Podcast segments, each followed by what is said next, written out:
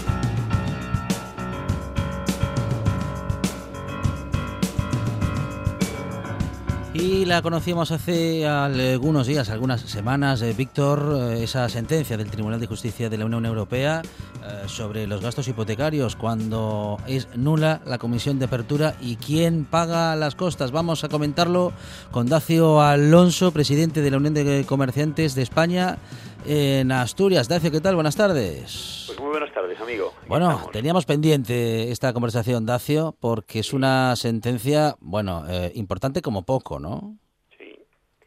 Bueno, pues tenemos, eh, digamos, bueno, amplificar un poco más, tenemos cuatro sentencias que se han provocado en los últimos, bueno, en periodo lamentablemente, de, lamentablemente lo que ha sido el confinamiento, la pandemia, cuatro sentencias muy importantes. Es verdad que esta última que tú citas, que fue el pasado hace 15 días, del Tribunal de Justicia de la Unión Europea sobre los gastos hipotecarios, pero tenemos también la semana anterior también del TJUE, del Tribunal de Justicia, otra que va a obligar a los bancos a devolver todo el tema de la cláusula suelo en aquellos casos que obligaron a la gente a renunciar a sus derechos de, devolución. Otra un poco más anterior, que fue el 4 de marzo, esta tenía que ver con el tema del IRPH, digamos ese tipo de índice alternativo al Euribor, que también tiene una gran dimensión, y una no menor, que también el día 3 de marzo, sobre la usura en las tarjetas de crédito. Son cuatro sentencias que están ahora mismo muy vigentes, que tienen una gran trascendencia en Asturias y que van a afectar a miles de familias. Es verdad que lo que comentas, la última, porque, por citar esta última, que es la del 16 de julio del TJUE, del Tribunal de Justicia de la Unión Europea, que se planteó una prejudicialidad para preguntarle si lo que había dicho el Supremo en España, el Tribunal Supremo, que teóricamente es la máxima autoridad judicial en el ámbito nacional, pero no en el ámbito comunitario, sobre la cláusula de gastos, es una cláusula que han incorporado todas las entidades bancarias cuando se contrata una hipoteca, cuando se constituye la hipoteca, obligaron, obligaron al, en este caso al consumidor a pagar todos los gastos de esa constitución, es decir, el gasto que comporta pues el notario, el llevarla al registro a registrar, la gestoría para gestionar esa operación y la tasación. Es decir, todos esos gastos fueron impuestos en todas las hipotecas hasta ahora, hasta el año 2019 que cambió la ley, pero fueron impuestas en una, en una cláusula, en la mayoría, en todas las hipotecas, cláusula quinta, donde obligaron a pagar esos gastos digamos, las entidades bancarias a todos los clientes, a los consumidores.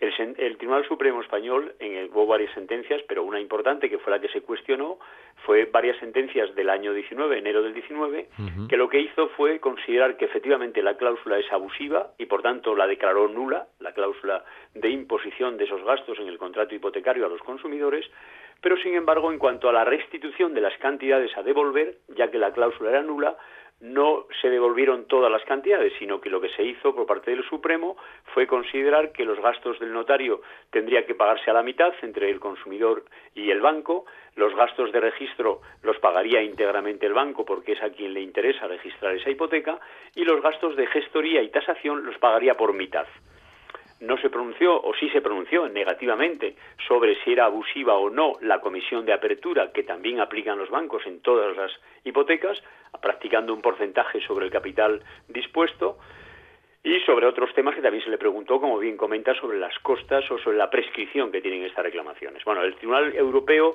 dice en esta sentencia del 16 eh, dice, bueno, pues probablemente, porque todavía falta que lo interprete también el Tribunal Supremo de España, de nuevo, la aplicación de esa jurisprudencia, pero viene a decir el Tribunal de Justicia, a nuestro juicio, bueno, probablemente se dé por bueno que los gastos de notario se paguen por mitad, mitad el, banco y mitad el, consumidor. Los gastos de registro los tiene que pagar íntegramente el banco. Los gastos, a nuestro juicio, y según interpretamos lo que dice el Tribunal de Justicia en la Unión Europea, que la gestoría y la tasación, al no haber una norma interna en nuestro derecho interno que regule esto, tendrá que pagarlo quien se, digamos, se beneficia de ello, que a nuestro juicio es el banco. Con lo cual quiere decirse, ¿en qué ganamos los consumidores con lo que ya había? Pues que probablemente tengan que devolver los gastos de gestoría íntegramente, los gastos de tasación íntegramente. Pero además, y esa es la parte a mi juicio más positiva, el Supremo había dicho que no, que la, comisión de apertura que aplican los bancos formaba parte del precio de la hipoteca y por lo tanto no se puede ni siquiera analizar o, digamos, valorar su eh, transparencia y que por lo tanto que está bien, dijo el Supremo en España, que está bien aplicada. El TJUE, el Tribunal de Justicia de la Unión Europea, dice que no. Primero, que no forma parte del precio de la hipoteca, que es una comisión. Y luego y ahora tendrá que entonces acreditar la entidad bancaria, que si es una comisión por un servicio prestado, que acredite ese servicio prestado. Nosotros ponemos en duda que se pueda acreditar y es muy posible que todos los consumidores que hoy tengan una hipoteca o lo que hayan contratado en los últimos tiempos tengan derecho a las devoluciones de esto que hemos comentado de los gastos y además de la comisión de apertura también, que no olvidemos que significa es un porcentaje, pero es en torno al 1 al 1%, al 0,50, al 2%. En una hipoteca de 200.000 euros, pues si es el 1%, hablamos de 2.000 euros. Es decir, estamos hablando de una cantidad, sumando los gastos y sumando la comisión de apertura, nada desdeñable que puede estar en torno a 2.000, 3.000 euros por cada hipotecado, ¿no? Bueno, estamos en un momento mm, otra vez, otra vez histórico, ¿no? Para, en fin, para la economía de Europa y para los derechos del consumidor, Dacio. Desde luego estamos viendo, y esto es lo que tenemos que lamentar, que derechos de los consumidores para poder llevarlos a cabo, para que sean eficaces y, como dice el Tribunal Europeo, para que sea, digamos, efectivo, pues al final acabamos teniendo que estar todo el día pleiteando, teniendo que ir a los tribunales, porque además los bancos, a pesar de que con claridad meridiana se pronuncie el Tribunal Europeo, pues por las buenas es imposible las devoluciones, tenemos que ir por las malas, y las malas es, oiga, reclamarle al banco inicialmente, como vemos que por la vía extrajudicial no responde, tenemos que ir al juzgado, pero lo que sí tenemos que decir, y esto sí es verdad y que merece la pena, merece la pena presentar la reclamación en la vía judicial. Primero porque es nuestro dinero. Tardamos un poco de tiempo, claro, todo el tiempo que nos hacen las entidades bancarias que están colapsando los juzgados, eh, lamentablemente, pero es nuestro dinero y van a pagarnos con intereses el tiempo que tardemos. Por lo tanto, no perdemos nada, todo lo contrario. Nosotros hemos de decir que en el tema este de gastos llevamos ya, que ya lo hemos comentado alguna vez también con vosotros, vamos con la audiencia, con, con, nuestra audiencia o con vuestra audiencia, ya hemos comentado esto, llevamos ya presentando demandas colectivas, porque además nos permite acumularlas para no ir una a una y no bloquear más los juzgados, demandas colectivas de 15, 20 socios nuestros y estamos obteniendo sentencias todos los días, donde el juzgado nos está, digamos, eh, efectivamente anulando esa cláusula y obligando al banco a devolver es verdad que hasta ahora devolvía algo menos, ahora podemos devolver algo más, pero ahora incluso hemos añadido la comisión de apertura, con lo cual quiere decir que sí es histórico y también es histórico que el Tribunal Supremo de España pues en fin, eh, se le está corrigiendo todos los días porque está aplicando una doctrina y unos criterios que ahora da la impresión de que quieren favorecer de nuevo a los bancos y no a los consumidores. Y por eso menos mal que nos queda siempre el Tribunal de Justicia de la Unión Europea, que viene a corregir una y otra vez al Tribunal Supremo de que no está interpretando adecuadamente las directivas comunitarias y es al Tribunal de Justicia de la Unión Europea quien compete esa interpretación y no al Supremo de España, que ya digo, lamentablemente lo está haciendo francamente mal y está favoreciendo a los bancos y no a los ciudadanos, como es su derecho además. No es porque tenga que favorecerles, sino que interprete adecuadamente la ley. Y la ley dice que las cláusulas dispuestas en los contratos, si no son negociadas y son abusivas, son nulas. Y la nulidad comportará como si no existiera esa cláusula y habrá que restituir las cantidades cobradas por esas cláusulas aplicadas. Son muchos los que opinan respecto de lo económico, eh, Dacio, no ya de los derechos del consumidor, pero sí que en lo económico, que esta podría ser, eh, en fin, para las entidades bancarias mm, una situación muy difícil de afrontar. Eh, ¿Es parte del discurso o es parte de la realidad? No, es parte del discurso, absolutamente parte del discurso y además eh, yo te puedo decir que están haciendo lo que quieren de verdad, o sea, absolutamente, se les deja hacer además lo que quieren. Si miramos un poco algunas de las sentencias que han tenido mayor relieve, como las cláusulas suelo, bueno, pues todavía a día de hoy, a pesar que la sentencia de la cláusula suelo ya se remonta al año 2013 del Tribunal Supremo de España y posteriormente al diciembre del 16 del Tribunal Europeo, estamos en el 20 y todavía están pagando las cláusulas suelo. Cuatro años cuando tenía que haberlas liquidado en el 16. ¿Qué significa eso? Que los bancos no tienen ningún problema, aplazan digamos, como tienen capacidad para litigar todo lo que quieren, para recurrir todo lo que quieren, porque tiran con pólvora ajena, puesto que los juzgados los pagamos todos los ciudadanos como contribuyentes, pues bueno, sentencias que tienen que haberse resuelto que podían poner en riesgo a una entidad bancaria si fueran todas de golpe, las están, las están pagando pues con cuatro o cinco años de retraso. Eso le beneficia absolutamente al banco. Y hombre, no debemos de olvidar una cosa, no puede ser el argumento de, oiga, si los bancos tienen que devolver, oiga, mire, estamos hablando de que los bancos abusaron de sus clientes, incorporando cláusulas abusivas en los contratos y ahora la justicia dice que son abusivas y que tienen que devolver. Quiere decirse que si no lo hicieran, estaríamos permitiendo que se enriquezcan de forma ilícita, con dinero que no es suyo, que es de sus clientes. Tienen que devolverlo y no lo están haciendo. Si. Es más, el cliente reclama y el banco pasa. Como no vayas al juzgado y tengas una sentencia firme que le obliga a devolver, no lo hace. Con lo tanto, eso es un argumento absolutamente falaz y que en ningún sentido se puede asumir ni dar por bueno, todo lo contrario. Lo que habría que incluso para disuadir a los bancos a estas malas prácticas, habría que sancionarles. Es decir, oiga usted, usted no puede hacer contratación con cláusulas abusivas distorsionando el mercado y abusando de sus clientes. Eso es objeto de sanción. Lo que pasa es que la Administración no sanciona a los bancos. Por eso, en fin, todo, todo, todo el discurso de los bancos, eh, no olvidemos que siempre salen ganando. Ahora, es verdad que nosotros aquí le hemos abierto los consumidores a los bancos una vía que les está complicando la vida, sobre todo en su reputación. Porque, claro, qué fuerte, les damos unos bancos que sean transparentes, que informen a sus clientes, competitivos. Oiga, lo que, necesitamos es una banca que se aprovecha del desconocimiento, que no da información a sus clientes y que todo eso comporta que se está enriqueciendo a base de abusar de la gente. Este no es el modelo, mire usted. Bueno, ese es el modelo ideal, ¿no? El de la, una banca transparente, el de una banca que, bueno, en fin, que tenga sus beneficios, pero que no lo haga a costa del consumidor, sobre todo de los derechos del consumidor. Claro, claro. Nosotros animamos, si te parece, que en este momento, ya digo, con esas cuatro sentencias que son muy relevantes, que afectan a muchísimas familias, que tenemos un momento muy delicado y complicado en la economía familiar por, por lo que está suponiendo, en fin, el problema de, la pandemia, del COVID, incluso ahora mismo los rebrotes y las dificultades que ahora tenemos, los ERTES, los SERES. Hombre, qué momento más importantísimo para compensar en alguna medida o al menos para añadir unos dineros que son nuestros en cuanto a reclamar estas cantidades. No olvidemos que en el tema de gastos, que todas las hipotecas están afectadas, las que están vivas, incluso aunque estén, aunque estén canceladas, estamos hablando de más de 100.000 familias que, tendrían, que tienen derecho ahora mismo a reclamar que su banco les devuelva lo que le cobró por el notario, por la gestoría, por el registro y por la tasación. Además, eso lleva los intereses, porque cada uno de esos pagos hay que devolver también los intereses, pero no desde que se pronuncia ahora el tribunal, sino desde que se pagó.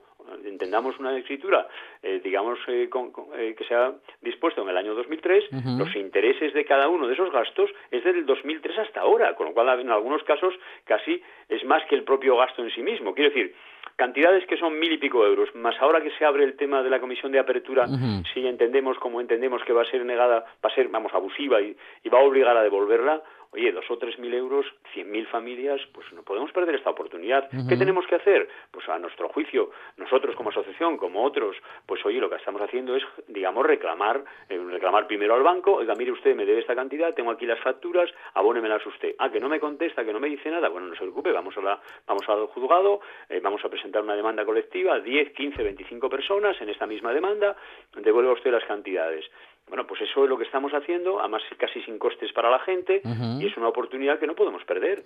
Si hablamos de la cláusula suelo, que hace poco también, como yo decía, también, si hablamos de las tarjetas de crédito, bueno, pues ahora mismo hay una, hay una mayoría de gente con una economía diezmada y vulnerable que tiene la gran oportunidad de recuperar un dinero que pagó abusivamente y que ahora es el momento que lo pueda recuperar. Y además, que no lo comentamos, el Tribunal Europeo ha dicho, oiga, sí, pero mire, esas sentencias usted paga las costas de ese procedimiento. O sea, lo que le cueste al, al, consumidor, al ciudadano, esa reclamación en la vía judicial, porque usted no se lo devuelve por la vía extrajudicial, lo que le cueste ese pleito lo paga usted. Si el, que hasta ahora estaba en duda esta historia de las costas, eh, que es los costes del procedimiento, el abogado y el procurador. Y, el, y, las, y la sentencia del Tribunal Europeo ha sido inequívoca. Mire, no le puede costar nada al consumidor un abuso de esta naturaleza, porque si le cuesta dinero y tiene que pagar al abogado y al procurador para recuperar mil euros, pues no lo va a hacer. Pues entonces usted paga las costas de este procedimiento. Bueno, un momento, como decimos, eh, positivo para los derechos del consumidor. En todo caso, eh, UCE Asturias, claro, presentará demandas colectivas.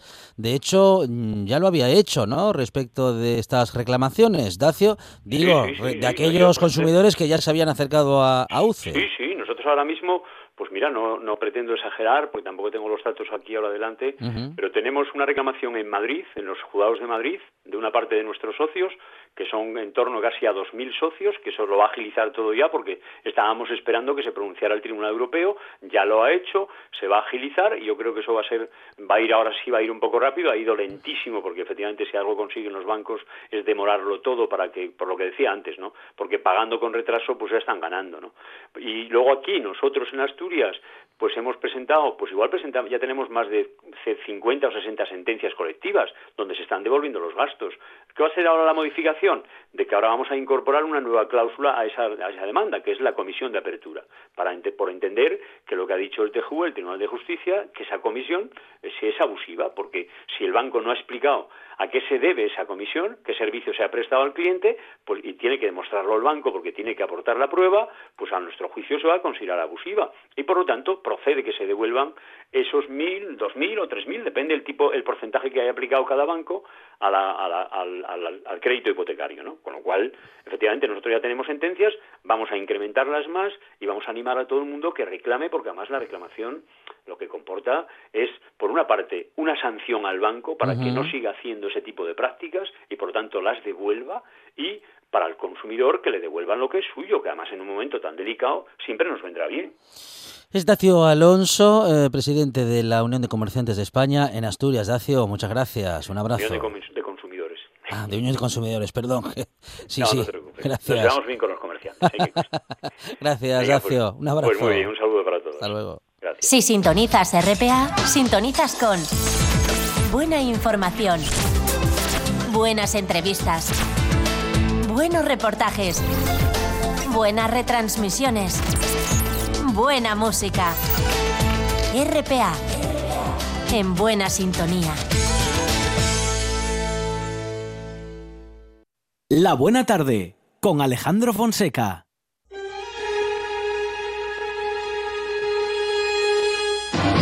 En la buena tarde.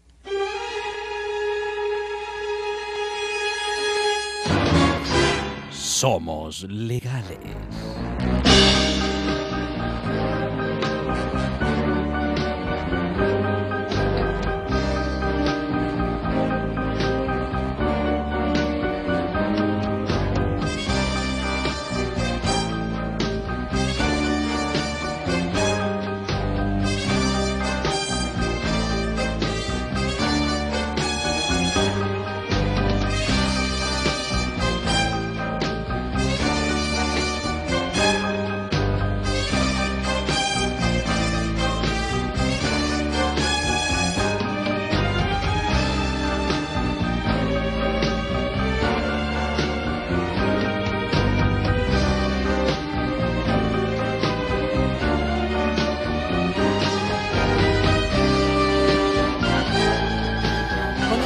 Algunas normativas eh, parece que no llegan para quedarse, al menos no demasiado tiempo, porque el Supremo tumba la obligación de informar a Hacienda sobre la cesión de viviendas con fines turísticos, algo que se había regulado en especial el verano pasado a partir de bueno de la queja de muchos vecinos que compartían este tipo de viviendas y que veían cómo, bueno, en fin, cómo se perjudicaba su tranquilidad en muchos casos por, en fin, la entrada y salida constante justamente de eso, ¿no? De turistas que, en fin, que habitan el mismo edificio, que habitan la misma comunidad, pero con unas necesidades muy distintas a quien lo hace, bueno, en fin, de manera diaria respecto de quien lo hace de manera vacacional. Borja Álvarez, ¿qué tal? Buenas tardes.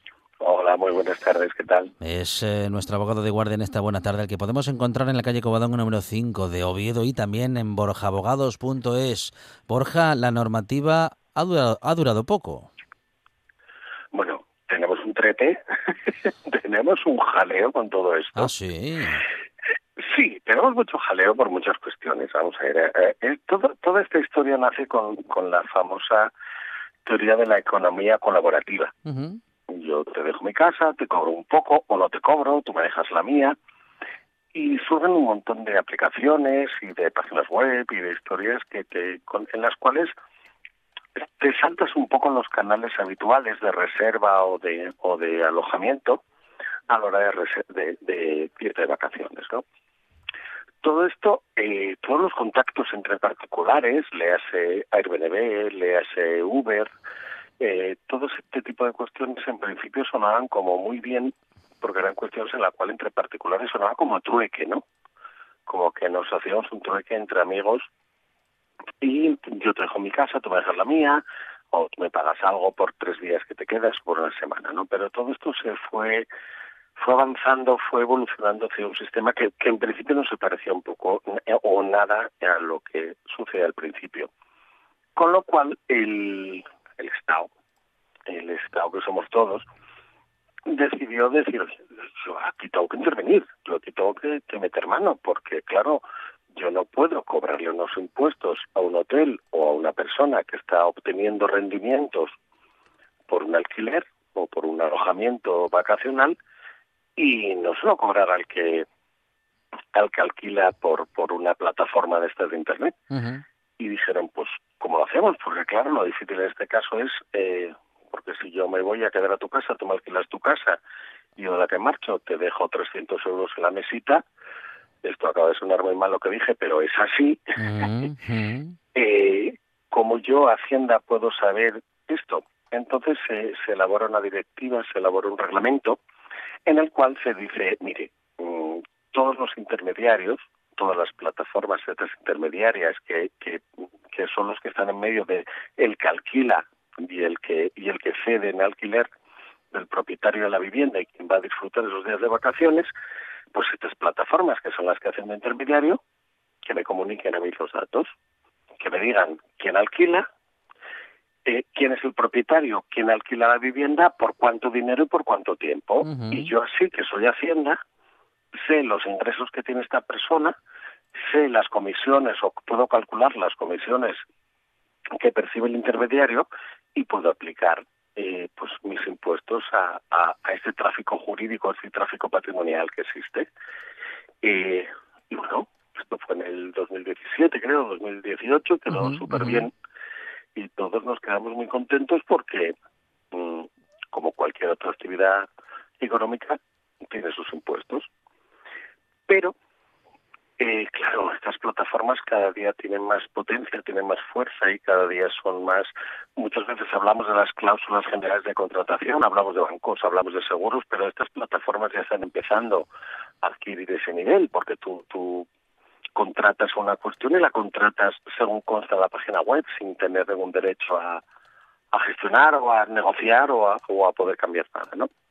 Entonces estas plataformas recurrieron ese reglamento y dicen que son nulos porque hay una sentencia anterior del Tribunal de Justicia Europea eh, por un tema de Airbnb, no sé, no sé dónde fue, ¿eh? pero sé, que la compañera Airbnb en no sé qué país que dice, no mire, es que hay un reglamento de la, hay una directiva de la Comunidad Económica Europea que dice que antes de aplicar estos reglamentos o antes de pronunciar estos reglamentos hay que comunicarlos a la Comisión Europea. Y como España no lo comunicó a la, a la Comisión, pues entonces es nulo y debe caer. Esto, fundamentado en esta sentencia, se lleva aquí en España y se han, y han tumbado ese, ese reglamento, de tal forma que ahora mismo los intermediarios, todas estas plataformas, todas estas empresas que lo único que hacen es eh, eh, ofrecer eh, los servicios de poner en contacto a quien está interesado en la vivienda, a quien con quien está interesado en alquilar esa vivienda, no tienen ya la, obligación de informar, con lo cual el problema que se genera es un problema de fundamentalmente fiscal. Es un problema de que hay un montón de, ingresos de tráfico patrimonial que Hacienda no puede controlar y que no va a poder aplicar los impuestos correspondientes. Bueno, digamos que Hacienda pierde la capacidad de control sobre esos ingresos, al menos eh, por esta vía. Claro que Hacienda pues, siempre tiene sus métodos, ¿no? Sí, sí, sí. A ver, Hacienda siempre tiene sus métodos, pero mira, tenemos que tener claro que ahora mismo eh, cada día estamos, es cierto que cada día estamos más controlados por Hacienda, es cierto que ahora mismo no se pueden hacer ningún tipo de, transmisión patrimonial, no se puede hacer ningún tipo de, transferencia, eh, ningún tipo de pago superior a 2.500 euros que no sea por el banco. Quiero decir, por debajo de 2.500 euros yo puedo pagar cualquier servicio, cualquier eh, compra, cualquier cuestión, la puedo pagar en, en mano, ¿no? Con mi dinero pero no puedo pagar más de 2.500 euros, siempre lo tendré que hacer o por transferencia o por, cuenta corriente, o sea, por, por tarjeta de crédito o por cualquier tipo de, estos productos financieros, ¿no? Porque son los que controla Hacienda. Pero claro, eh, tú ten en cuenta que cuando vamos a este tipo de alquileres de los que estamos hablando, muchas veces, o la mayor parte de las veces, estamos hablando de cuantías inferiores. De cuantía de que yo si mañana me alquilo un piso en Gijón para 15 días, a lo mejor pago 1.000 euros, o 1.500 euros, o 2.000 euros. Sí. Y yo con el propietario puedo pactar, cuando salga te los doy. Con lo cual son una cantidad de dinero, son 2.000 euros, que se escapan al tráfico jurídico, al tráfico fiscal, y que se escapan a ese control de impuestos que todos, que, que, nos beneficia a todos al final, porque, porque es un, porque tú vas a cobrar tu nómina y no y tienes que pagar tus impuestos porque todos pagamos nuestros impuestos en nuestros ingresos y esa persona que alquiló esa vivienda no, ¿no? Pues lo que un poco era contra ese fraude fiscal, Esa normativa que se que se cargaron.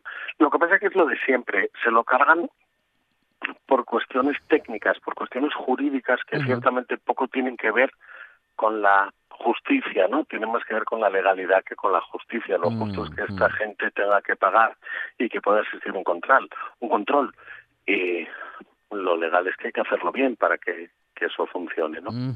Es un poco lo que está pasando con toda esta normativa, que ahora tenemos todo este tema del COVID, todo este tema de los registros para entrar en los bares, los registros para entrar en, en comunidades autónomas, eh, todas estas obligaciones que nos están surgiendo tienen una una base justa, porque por una situación especial, pero tiene una base legal, de, una base mm, de dudosa legalidad para poder aplicarla. Pues es un poco lo mismo.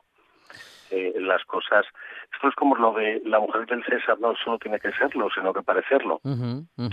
Pues esto es un poco lo mismo, ¿no? No vale, no vale, no, no, el fin no justifica los medios. Jurídicamente el fin nunca justifica los medios los medios son importantes también. Habla, dices una mm, algo muy importante respecto de ese concepto, vamos a decir que de cuestiones legales. Nosotros siempre comentamos que hablamos con Borja Álvarez de cuestiones legales. Claro, digo que las cuestiones legales y el sistema eh, respecto de bueno de lo técnico, ¿no? Y de cómo se hacen las cosas es una cosa y la justicia es otra. Claro, vamos a ver. O no, quiero decir, o están en el mismo en el mismo pack, pero no siempre coinciden.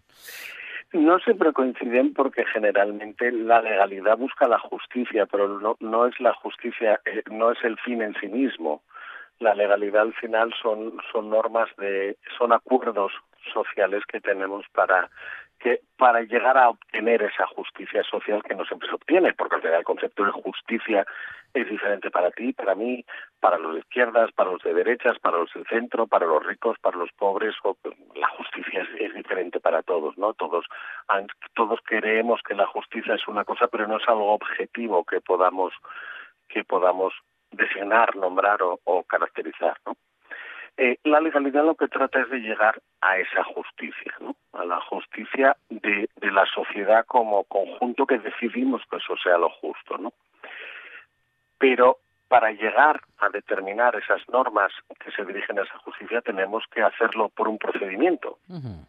Es importante el procedimiento porque lo que no podemos dejar es que cualquiera decida cómo llegamos a esa justicia o cómo una norma es más justa o menos justa o cómo vamos a hacer una norma, que es lo que pasa en este caso. En este caso se decidió hacer una norma con un fin justo, justo objetivamente o para las personas que le hicieron la norma, pero realmente se equivocaron a la hora de crear esa norma porque hay requisitos que hay que cumplir. Y los requisitos, la legalidad son las normas del juego. Es decir, tú juegas al parchís y la norma del juego es que si tú coges una, cuentas 20. ¿Cuál es, la ¿Cuál es el fin último del parchís? Que el que gane, gane justamente, porque se lo merece, porque ha tenido suerte o porque ha jugado bien. Pero las normas son las que tratan de obtener esa justicia. Con lo cual, si yo me salto la norma y en vez de contar 20 cuento 21, ciertamente no llegaré a ganar de una no llegaré a ganar de una forma justa no llegaré a ese resultado que todos esperamos. No sé si el símil, no sé si el símil podré, puedo explicar lo que trato de explicar, porque nos estamos metiendo yo creo que en, terreno de filosofía jurídica. No, no, porque hubo, eh, aquí evidentemente, por lo que dices eh, Borja, lo que ha habido es una buena intención, pero una mala ejecución. Eh, el texto no se ajustaba a lo que, vamos, no se ajustaba a derecho respecto de lo que constitucionalmente se puede asumir no cumplía los requisitos. La finalidad era buena, pero no cumplía los requisitos. Entonces, lo que hay que hacer es cumplir los requisitos.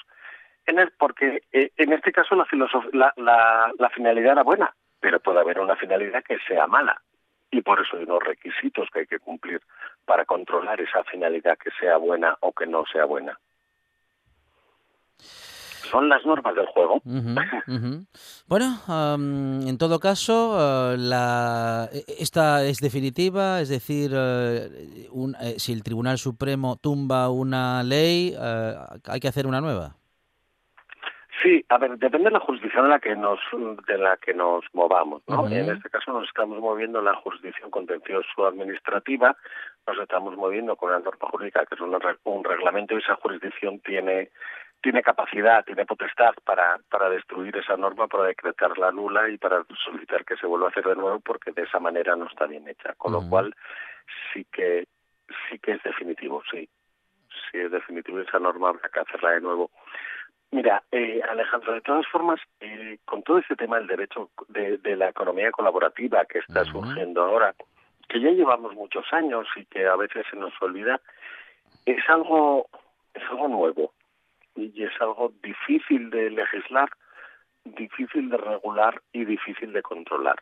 El problema de la economía colaborativa es que a todos nos suena muy bien y en principio porque nos ahorramos dinero, fundamentalmente porque me sale más barato alquilar un piso por Airbnb que irme en hotel, con lo cual digo, pues mira, me voy de piso, ¿no? Eh, a nivel particular me sale muy bien así, me parece más, es más egoísta, esa, esa situación angustia, pues mira, me voy aquí. Y luego, además, tiene esa aurea de buen rollismo o de hipismo, ¿no? Que, ah, pues yo hablo con un particular directamente, no trato con intermediarios, no.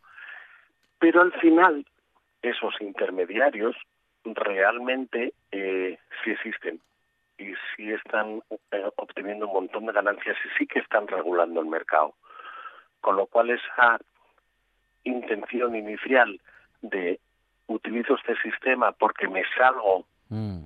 o sea, utilizo esta aplicación, utilizo esta eh, este este modo o esta cuestión porque de esta manera me salgo del sistema de ninguna manera. realmente lo que me hace es entrar en otro sistema que es es igual. Sí, sí, sí, sí, es parte del sistema. Si está, si, parte del sistema. si lo estamos utilizando, acaba siendo parte del sistema, claro. Y como dices, ejerce mm, su influencia sobre él mismo, en tanto, en tanto aumenta la demanda de ese tipo de ocupaciones turísticas, que puede ser muy económica ahora, pero que con los años acabará siendo cada vez más y más y más cara. Claro, mira, cuando todo esto surgió, todos hablábamos de la democratización del turismo, de que ahora todos podríamos ir de turismo, todos podríamos alojarnos en una ciudad o en otra, eh, que todo era más, más fácil, más llevadero, más barato.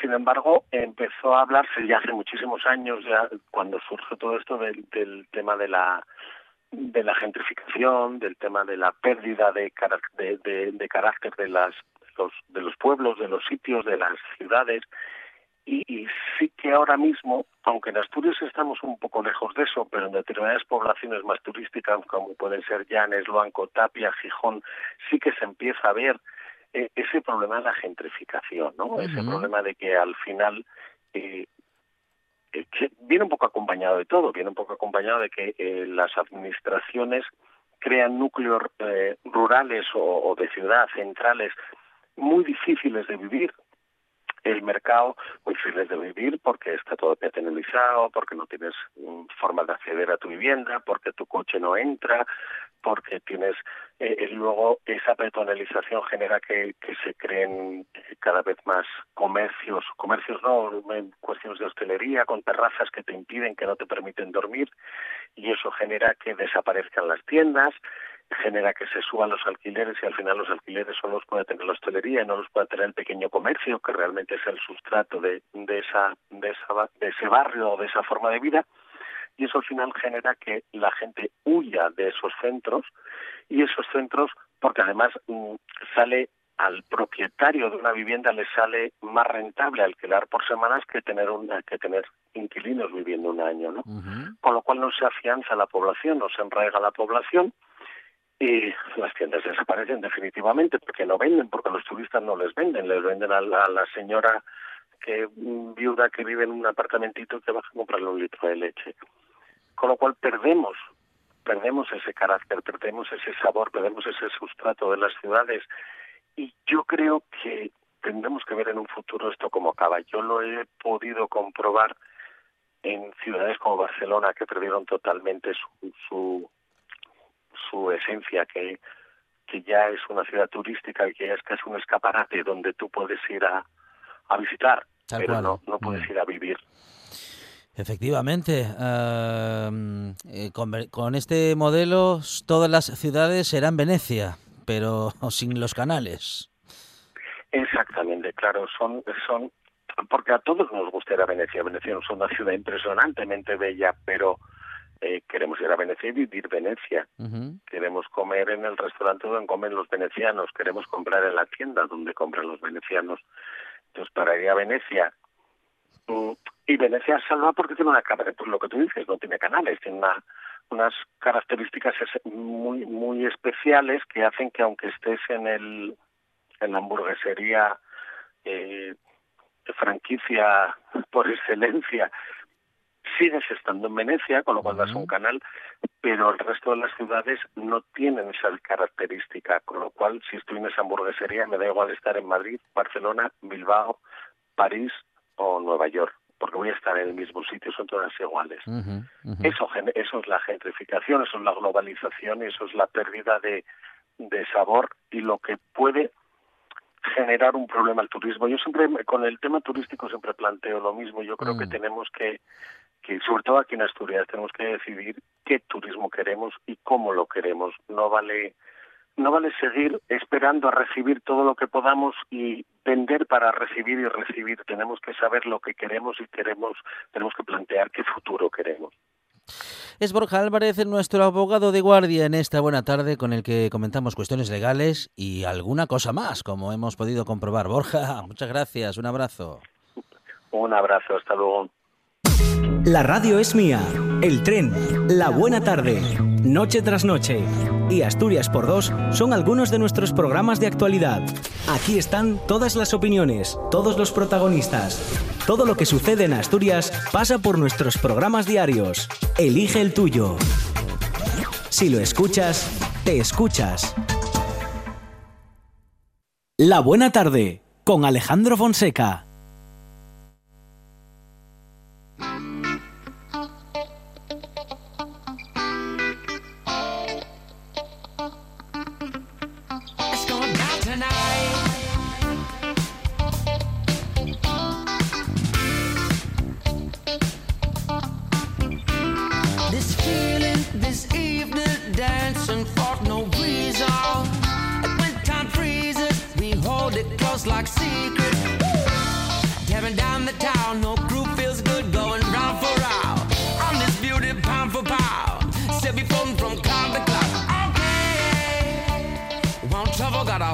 fooling me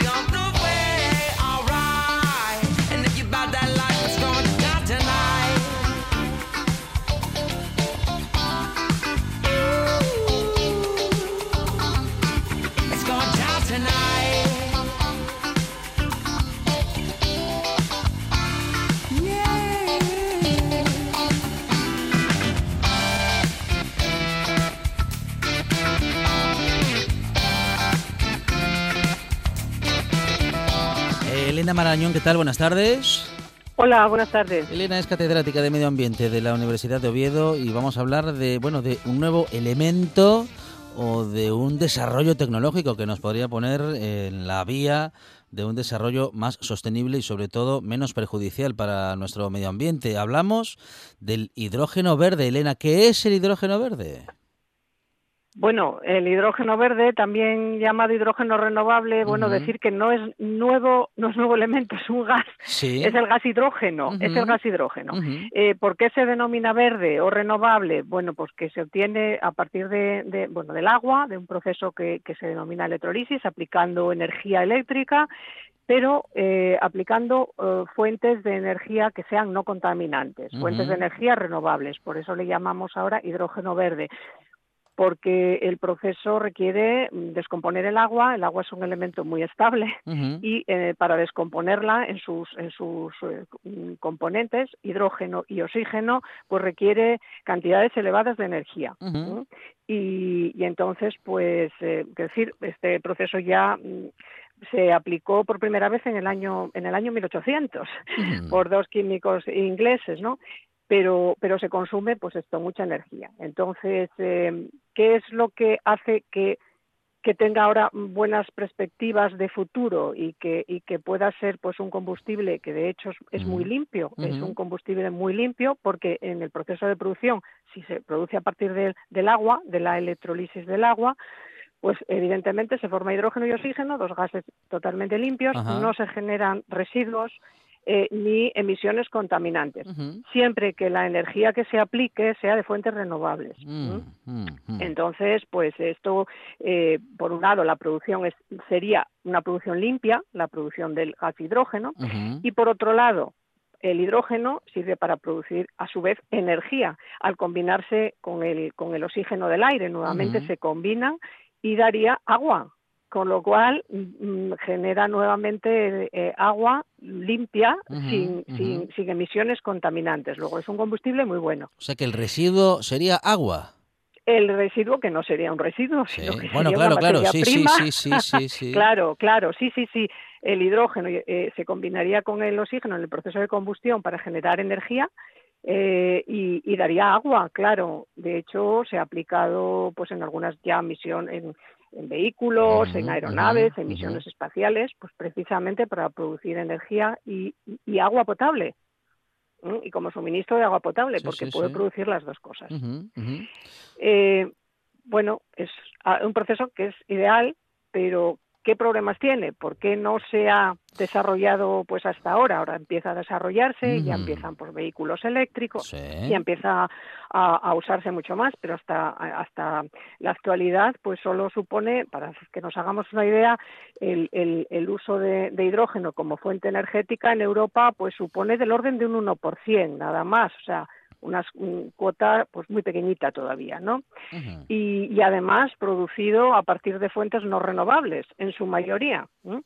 Entonces, eh, ¿qué es lo que, lo que digamos hace que, tengamos buenas perspectivas? Pues eh, que hay que abaratar el proceso de producción de, ese hidrógeno, de la electrolisis, consumir menos energía eléctrica en ese proceso, por supuesto de energías eh, renovables, como digo, y según las, eh, las eh, perspectivas del, del, Consejo Mundial del, del Hidrógeno, pues lo, que, lo que estima es que si los costes de producción del hidrógeno se redujeran en un 50% para, para, en una década, es decir, para el año 2030, con esta reducción en el consumo, pues eh, en el consumo, digamos, en, los costes, perdón, no en el consumo, en los costes de, generación del hidrógeno, ¿no? Eh, pues estaríamos hablando de, uno de los combustibles del futuro, sin duda ninguna, que, va a tener un, papel pues muy fundamental en el proceso de transición justa y va a contribuir pues a, conseguir el, objetivo de, que en el año 2050 Europa pueda ser eh, climáticamente neutra. Ah, bueno, que por otra parte es ah, la dirección en la que mm, se está colocando la Unión Europea. En las últimas medidas ah, anuncian justamente que apuesta fuertemente eh, la Unión por este tipo de energías. Sí, sí, sí, sí, sí, sí, sin duda, sin duda ninguna. Es que es la única manera de conseguir la neutralidad, eh, la neutralidad para, para el año 2050 y, y, la reducción de las emisiones de gases de efecto invernadero es apostar por energías eh, renovables y entre ellos, como digo, pues el hidrógeno, eh, porque el mercado de, de, los usos de, de, este hidrógeno son además amplísimos, desde aplicaciones, desde luego, para producir la electricidad eh, también pues para, para, para, la movilidad eléctrica va a jugar un papel muy importante, ya lo está jugando, ya hay, ya hay vehículos ¿eh? que se están y que se van a poner ahora pues en el mercado y se están ya introduciendo que, que, funcionan con, con, hidrógeno como combustible eh, también para el transporte, no solo para, para, vehículos pequeños, sino también para vehículos grandes. Se está hablando para utilizar en el transporte aéreo o el transporte marítimo vehículos pesados que consumen pues, mucho combustible y, por tanto, producen muchas emisiones de, efecto invernadero. Otro reto importante, muy importante, es eh, poderlos utilizar eh, en, en, las industrias electrointensivas y eso en Asturias, pues, pues desde luego sería algo mm, bueno pues muy fundamental puesto que tenemos pues eh, industrias como el acero producción de acero del cemento e industria química que consumen gran cantidad de energía eléctrica y si esta viniera a partir de estas fuentes renovables eh, pues, pues desde luego las haría pues más mucho mucho más sostenibles y más viables económicamente. Bueno, eh, podemos estar, eh, estar hablando de un momento importante para la industria, para el desarrollo mundial, Elena, y para nuestro medio ambiente. bueno, mm, hemos llegado, como dices, a este desarrollo, pero en realidad podríamos haber llegado mucho antes.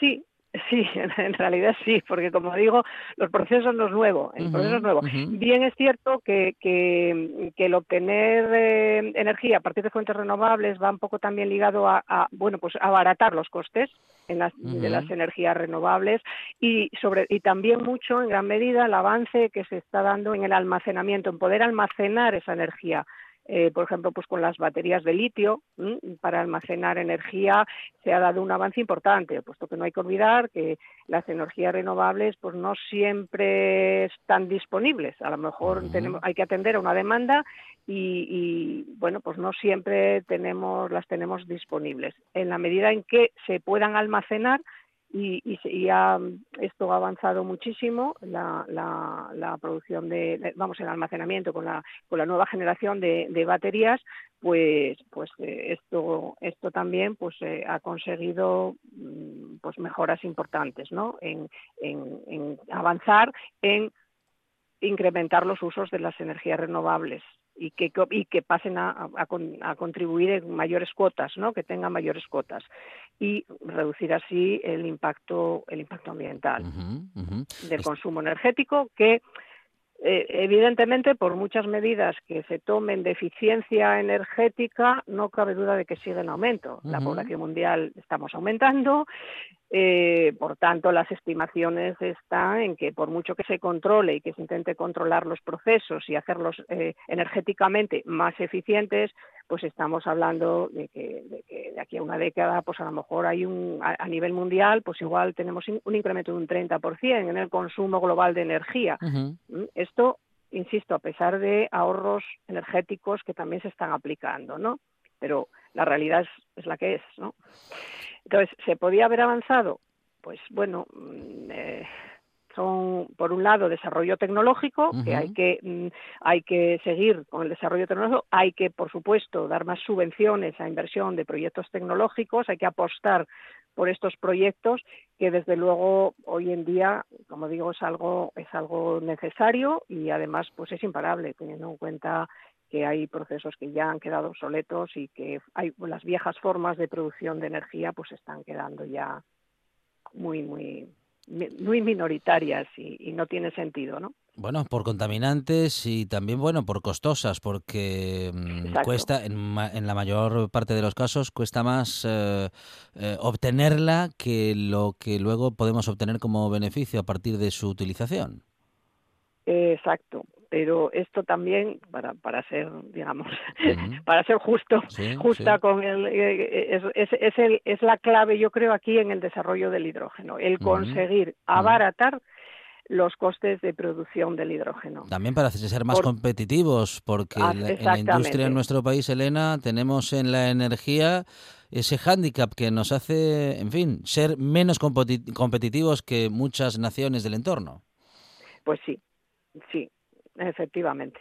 Proyectos ya, ya empiezan, como digo, aparte de, la aplicación del hidrógeno en la movilidad, pues eh, pues eh, ya ya hay, hay proyectos, y hay algún proyecto que, por ejemplo, en, en, la, para producir eh, fertilizantes verdes, amoníaco con el hidrógeno, con este hidrógeno verde, hay un proyecto que está previsto en, en Puerto Llano, por ejemplo, que está pues Fertiberia y, y Iberdrola, que van a hacer una planta para producir hidrógeno a partir de, energía solar, aplicando energía solar para la electrolisis del agua con baterías y utilizando baterías de litio para almacenamiento de la energía.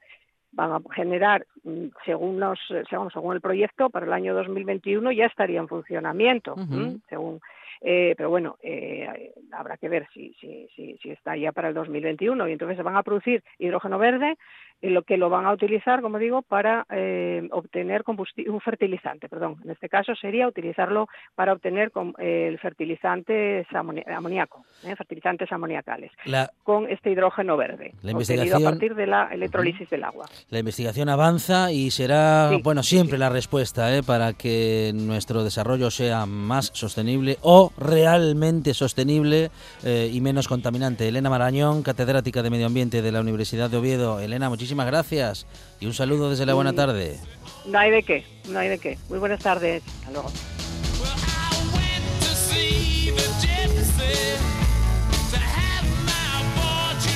Y llegamos en las noticias, tras lo cual esta buena tarde sigue. Ya está aquí José Antonio Fidalgo.